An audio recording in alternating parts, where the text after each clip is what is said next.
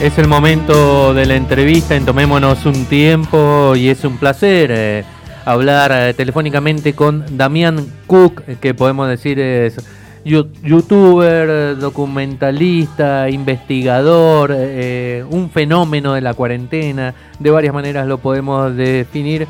Damián, ¿cómo estás? Lisa y Ringo por acá te saludan. ¿Qué tal? ¿Cómo les va? ¿Todo bien? ¿Cómo va? ¿Todo bien? Pero bien, por suerte. Bien. ¿En qué eh, eh, estás en tu habitación, en tu casa? ¿Ya tomaste la merienda?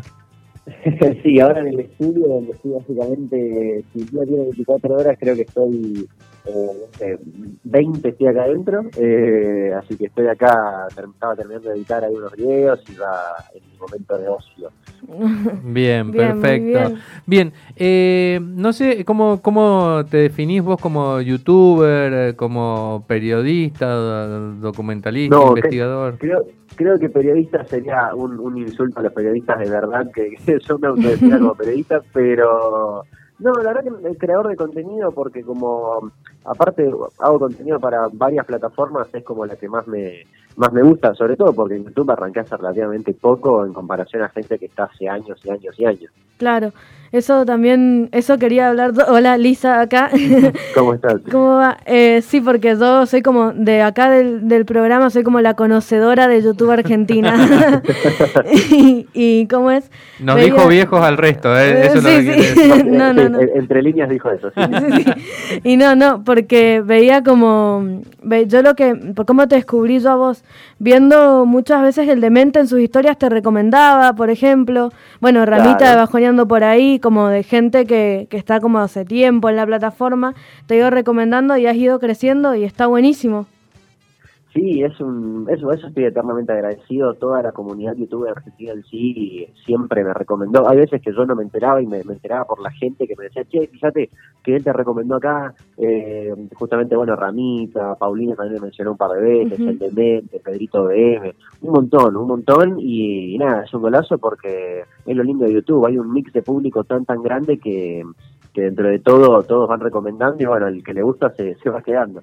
¿Sabés que eso, eh, Damián, yo que tengo 48 años y bueno, por ahí he estado más en radio, medios más tradicionales si se quiere, aunque Vorterix es una multiplataforma, pero más allá de eso, en, en televisión, en radio, no existe por ahí tanta esa solidaridad de yo te recomiendo. En cambio, vos contabas, Paulina, ella misma te animaba a subir tus videos a, YouTube, o sea, eh, me parece que ahí está más claro el concepto de que no le sacás público al otro, sino que todos tienen su público.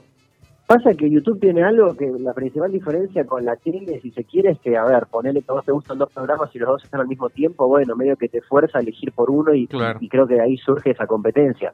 YouTube lo que tiene es que lo ves cuando quieras, donde quieras, como quieras. Entonces no existe esa cosa de te saco público porque la gente hace dos clics, teclea dos letras y, y ya está en el otro contenido, digamos. Eh, no hay una cosa de robar público o sacar, sino hay una cosa de la gente elige qué ver y nada más. Y lo lindo que tiene es que justamente hay tanto contenido y hay tanto público que hay contenido para absolutamente todos. La, la pregunta tiene que ver con eso. Eh, si viene, no sé, a ver, ponele, se me ocurre el primer nombre que se me cruza, Novarecio, y te dice, tengo 15 minutos para que hagas en mi programa eh, un informe. Una historia innecesaria. Una historia innecesaria dentro de Novarecio. Eh, ¿Te parece interesante? ¿Lo descartás porque vos vas por otro lado? ¿Lo pensás? ¿Pones tus condiciones? Mirá, hace poco me hicieron una, una propuesta justamente de, tener directamente un segmento en un, en un canal de televisión y y la verdad que rechacé por, por dos motivos. En primer lugar, porque estaba saturadísimo con los tiempos, no me iba a dar la cabeza ni el tiempo para comprometerme con otra cosa. Eh, aparte, no es algo, ah, bueno, de onda, era un compromiso serio. Eh, y por otro lado, porque realmente no considero que mi público esté en la tele actualmente. Eh, a ver, una parte sí, porque creo que mi contenido, me estoy dando cuenta con el tiempo, lo ve gente chica, lo ve gente grande, padre con sus hijos, madre con sus hijos, lo ve, lo ven en familia normalmente, entonces es como muy variado mi público, eso lo estoy viendo con el tiempo. Eh, pero creo que mi fuerte, mi nicho no está ahí, ¿viste? entonces no sé si dejaría tanto tiempo por ese lado. Y hablando de, nichos y de redes sociales, yo de, seguidora, ah, en Twitter, por ejemplo, vi que, no sé, siempre que hay un tema polémico o algo, vos no te... O sea, vos, la pregunta sería, ¿te, no, ¿te autocensurás para evitar bardo en Twitter cuando, cuando publicás, no sé, de tal no sé, pasó, pasa algo en Chaco, por ejemplo, vos que sos de Chaco. Yo he visto que no, que no, como que no te, no te importa, eso está buenísimo. ¿O no? Eh, sí, en, bueno, cada red, viste, tiene su, su, particularidad. Y a mí lo que me gusta en Twitter es que en Twitter soy mucho más yo porque, nada, Twitter es eso, viste, Twitter es catarsis pura normalmente. Entonces, siempre que pasa algo, o, me aparte también tengo un público un poquito más de acá en Twitter, y por ahí si en mi Instagram empiezo a hacer un chiste de Capitanich, lo van a entender tres personas. Entonces, eh, no va a tener mucho sentido. Entonces, lo tiro más en Twitter, que, que es más directo para esa clase de cosas. Creo que cada contenido tiene, es hace poco realmente escuché que hablaba de eso, creo que cada contenido tiene su, su lugar, su canal, entre comillas, eh, y creo que Twitter es perfecto para eso. No me autocensuro, no, no considero que me autocensuro en nada, eh, cuando algo me molesta o tengo un comentario o un chiste mismo al respecto, lo meto. Eh, pero pero sí, normalmente temas de ese estilo polémicos en Twitter. Eh, pero el resto, que por ahí si de algo no hablo, no es porque no me integro directamente, estoy bastante... Claro, y sí, es que hay veces que, no te, con toda la información, la catarata de información, sobre todo en Twitter, ahora que estamos hablando de Twitter, es como que decís, ay, se me pasó esto, se me pasó aquello, y en realidad no debería pasarte o pasarte nada, si sos una persona normal que además hace contenido, no tenés por qué opinar de todo lo que está pasando en el mundo o en, Argentina para mí, mientras más te pones a opinar, más empezás a, fallar en algunas cosas. Eh, hace poco me pasó también con una, chica que me había mandado un mensaje, no me acuerdo bien qué decía, pero era así como, ¿por qué no estás hablando sobre esto que está pasando? Y porque no sabía. Claro, y porque no sé, no sé qué está pasando. no, sabía que estaba pasando eso, ¿viste? Y como que era lo, y, me, me tildó como de que yo estaba ignorando una problemática, no tenía idea de lo que estaba sucediendo. Eh, qué sé yo, también considero que hay gente que, que también creo yo que sí, al menos es una cosa, una barrera que me pongo, que digo, si no sé de un tema no voy a opinar porque es araza pura y sería una falta de respeto y estaría hablando sin saber, eh, al, pedo básicamente. Entonces, si opino de algo es porque realmente sé de lo que estoy hablando o creo saber de lo que estoy hablando. Ahí ya hay una diferencia con el panelismo en la televisión. Vos querés hablar más o menos sabiendo. Ahí ya tenemos una diferencia. Exactamente. Y ahora, eh, en tu participación en últimos cartuchos, eh, recién Elisa te, hablaba de la autocensura en Twitter, pero no hablo de autocensura, sino de lo que hablo por ahí. Eh, conociendo eh, últimos cartuchos, elegís el contenido que pensás que puede pegar por el público que tiene, por cómo son Martín y Migue. Sí, normalmente cuando busco de qué voy a hablar en la columna quincenal ahí en últimos cartuchos, primero busco el Primero busco que tenga bastante, alguna especie de, apoyo audiovisual por el hecho de que como para aprovechar, ¿no es cierto?, esa cosa de poder ver el programa, eh, intento aprovechar eso, ¿viste? Que tenga bastante archivo eh, que, que, vaya acorde al tema. Y después sí, hay veces que leo el título de lo que voy a hablar y digo, sí, e, es acá porque sé que va a prestarse a una charla con ellos sobre algo de eso. Eh, entonces normalmente lo adapto para ellos, justamente porque, bueno, viste cómo son. Es, eh, y tienen todos sus chistes de Kinga. De exactamente. Entonces busco el contenido que sé que va, va a permitir que se abra una ventanita y hablar de otra cosa. pero sí, sí, normalmente lo, lo estoy buscando bien y lo adapto, busco el contenido para él programa, no, no, no meto cualquier historia que encuentre. ¿Sabés que Lisa me resaltaba, Lisa es mi hija, aparte de estar acá conmigo en el programa, eh, eh, me resaltaba que a vos te gustaba mucho eh, el archivo físico y, vimos varios videos, ella ya los había visto y estaba viendo, no sé, la revista que compraste para el caso Robledo Puch y demás. Sí, la tengo marcada. y sabes que me parece eh, genial porque yo tengo esta idea y eso era lo que te quería compartir. Para mí las revistas son muy interesantes porque no tienen la mirada eh, en perspectiva, o sea, tienen la mirada del momento y por ahí si investigás solamente en eh, solamente si googleas o ves lo que hay en YouTube, te perdés como la mirada de lo que pasaba ahí mismo en ese momento, incluso hasta las publicidades que salían en esa revista, como que te perdés como te perdés algo, ¿no? Bueno, a mí, a mí por, por un lado me gusta hacer temas eh, que ya pasaron por el hecho ese de, decir, bueno, ya está, ya está en frío y ya se sabe bien qué pasó y hay toda esta data. Pero por otro lado, sobre todo, por ejemplo, Tablero Puch, eh, habiendo tanto archivo en internet, busqué mm, busqué justamente encontrar, compré esa revista, porque era era perfecta para, para ver eso, qué opinaba la gente en ese momento, qué, qué decían los titulares, cómo... Eh, cómo se trataba el tema. Entonces creo que si se hace una fusión entre lo actual, la info más curada que hay hoy en día, con lo del momento, sale algo muy, muy topado. Sí, totalmente. totalmente. Eh, ahí está la, está la vueltita. Y también lo que me pasa a mí, eh, lo que me pasa viendo las historias innecesarias, es que, por ejemplo, vi el de Little Park y decía, ay, que se acordará que los Ilia Kuriaki hicieron un video ahí, ¿entendés? Como que, que te sale, Sí, supongo sí. que todos te- tu- tu- tu- los que te siguen te, te tirarán, eh, te olvidaste de esto, eh, sí, qué bueno Sí, que te acordaste de esto, o sea, eh, todos quieren algo que participar, te pasa, ¿viste? todos quieren participar. Sí, sí, siempre hay gente, por suerte la gente es muy atenta, ¿viste? Y siempre, siempre corrigen algo, o sí, justamente te resaltan algo que no, que te olvidaste, que, que en realidad no es que te olvidas, ¿no? sobre todo por... eh, Haces son selección. Claro, no, más allá de eso, hay, hay historias Claro. que, que yo no existía directamente en ese momento, entonces hay cosas que lamentablemente uno no se entera y me suele pasar que me entero cosas más eh, más adelante en el tiempo y digo, ah, cómo me hubiese gustado saberlo en ese momento que hice el video.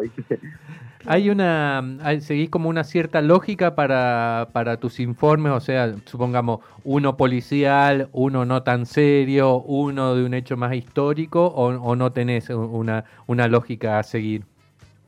Eh, no, la verdad que no. Me gusta ir variando, justamente. Eh, ir, ir tanteando a ver de qué me gusta hablar y, y cada tanto, si encuentro lo que me parece indicado, lo meto. Pero, mm, pero hay veces que sí, se me acumulan y de repente estoy haciendo un montón de casos policiales, hay veces que no. Me gusta intercalar normalmente. Por ejemplo, una época que venía con un montón de, temas policiales y de repente metiendo el consumo irónico como para variar un poco. Eh, y así, viste, me gusta ir intercalando. Es lo lindo de internet, que te da la libertad de hablar de lo que quieras. Exactamente. Y no tenés la presión de la televisión que tiene que medir, va, todo tu, Sí, de alguna claro. manera tus videos todos miden re bien, digamos, Sí. si, si, si tomás ese concepto, Sí. pero no tenés la Pero, presión aparte, de que... cu- cuando te, cuando yo tenés, por suerte yo tengo un montón de videos subidos, entonces si subo uno y veo que no funcionó muy bien, me digo, bueno, listo, será el próximo. Si, aparte si yo lo subo es porque a mí me gusta. Claro. Eh, y por más poca gente que lo vea, hay gente que lo estuvo viendo y siempre hay gente a la que le gusta y demás, y, y, y nada, me quedo con, con esa parte, digamos. Sabés que viendo la entrevista que, que te hacen en, en Filo News, eh. Julio Leiva, eh, Sí. veía que eras muy fanático de- del cine de terror cuando eras más chico. Y no sé qué, qué, qué mirada tenés ahora de- del cine de terror, porque para mí siempre fue como medio injustamente tratado el cine de terror, como que Sí, los lo- serios son los dramas, eh, pero el cine, pero Claro, ahora hay- claro. eh, Hay muy buenos slasher, por ejemplo. Bueno, Jorge te lo resumo, Sí. hace, hace como es eh, resúmenes de slashers y de no sé qué, es como que se ha revalorizado el cine de terror. Exacto, bueno, yo de chico era muy de, tenía Chucky por un lado y Freddy Krueger me gustaba un montón. Y me pasó con Freddy Krueger que después lo, lo dejé de nada, pasó el tiempo, vi las películas y bueno, qué sé yo, no las vuelvo a ver. Y hace poco cuando justamente Jorge, te lo resumo, publicó un, un resumen justamente de, de, de las de Freddy, reviví un montón de escenas, viste, que hace mucho, mucho, mucho no veía y fue como no, y me dieron ganas de, de- de volver a verlas. Eh, pero me encantaba, Freddy me encantaba. Y hoy en día es como que hay de todo, ¿viste? Hace mucho no miro, no me pongo, no me siento a ver películas eh, en específico. Me colgué mucho con series, documentales y, y cosas así. por ejemplo, ¿qué serie estás viendo ahora en este momento? Damián Cook, ¿qué serie maratonea los fines de semana?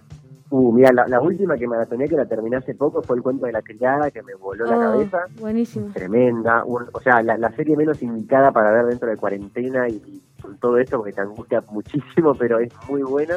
Eh, y después para levantar un poco miro The Office, que me parece una cosa hermosa. Sí. Eh, Sí. Así que estaba a esas puntas, me iba de un extremo al otro, de la angustia total con, con el cuento de la criada a la alegría y la risa con, con The Office. Sí, y música, ¿qué, qué tenés ahí sonando en Spotify? Eh, ¿Qué tenés? Uh, mira, tengo, varía mucho según el día. Eh, ayer, por ejemplo, estuve, me metí a full y me colgué con el aleatorio, bueno, no aleatorio, pero Sí. reproduciendo todos los, los Arctic Monkeys. Los escuché prá- prácticamente la discografía entera durante todo el día. Pero después hay días que de repente, no sé, me quedo escuchando divididos todo el día, después pego el volantazo, me pongo a Louta, eh, y así voy variando un montón. Me gusta mucho variar justamente entre nacional e internacional. Eh, lo único que no me logra gustar y enamorar por ahora es lo, lo más nuevo, tipo el trap, rap Ajá. y cosas similares.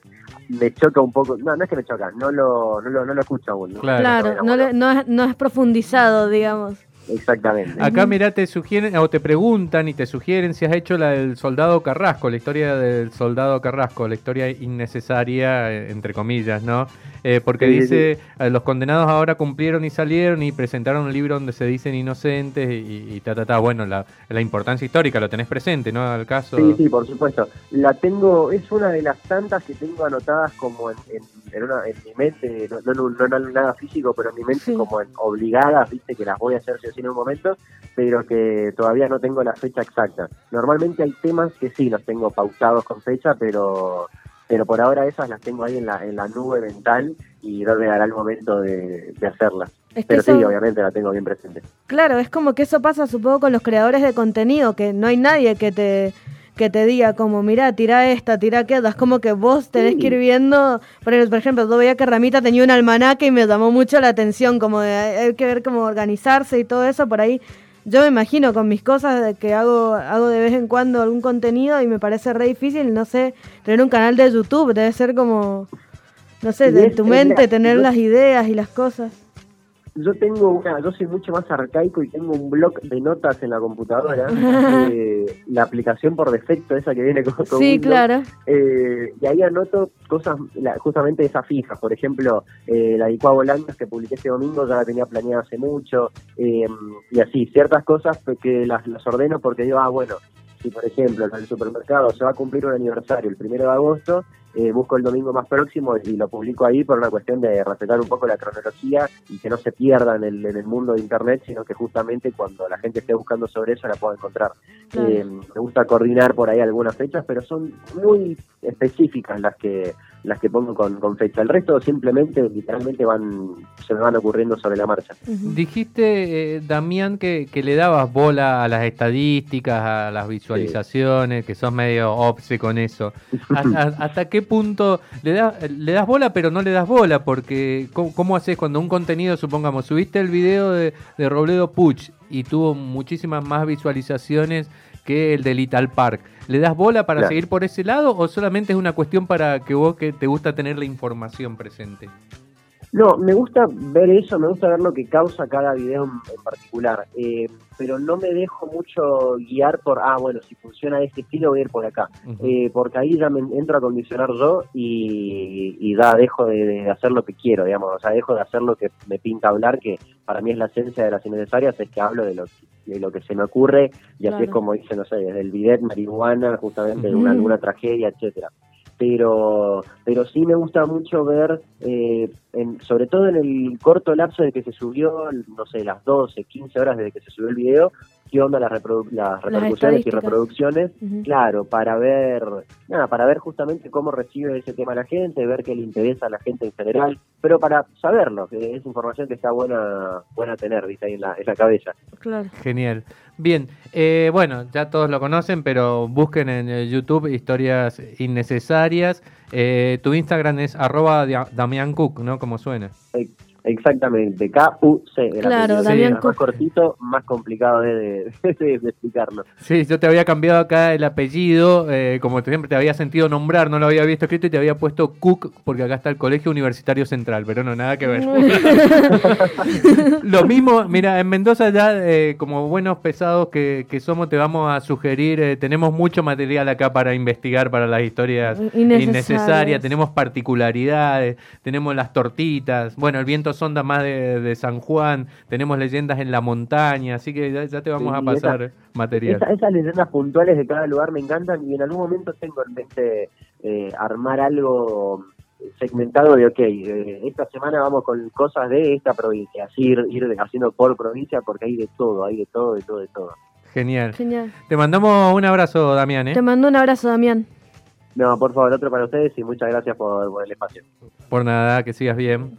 Abrazo grande, chao, chao. Estábamos en comunicación telefónica con Damián Cook, que es el creador de Historias Innecesarias, creador de contenidos, así se define él. Eh, me encanta que, que, exista eh, la libertad para elegir los temas que habla, como hacemos nosotros acá en la radio, y que a la vez tenga mucha llegada, que a la gente le interese tanto la maldición de Little Park como la historia de Robledo Puch como ahora que, que dijo que tenía en carpeta la del soldado Carrasco, o sea, como que va por distintos lados. No sé A eso iba, ¿no? Mm. que no se cierra en un solo tema y siendo tan joven, como eh, tiene una amplitud de, de- de diferentes realidades de su momento. ¿no? Claro, Muy 24 bien. años. 24 años. Sí, Característica de los millennials, tanto que nos bardean millennials, centennials. Tomá.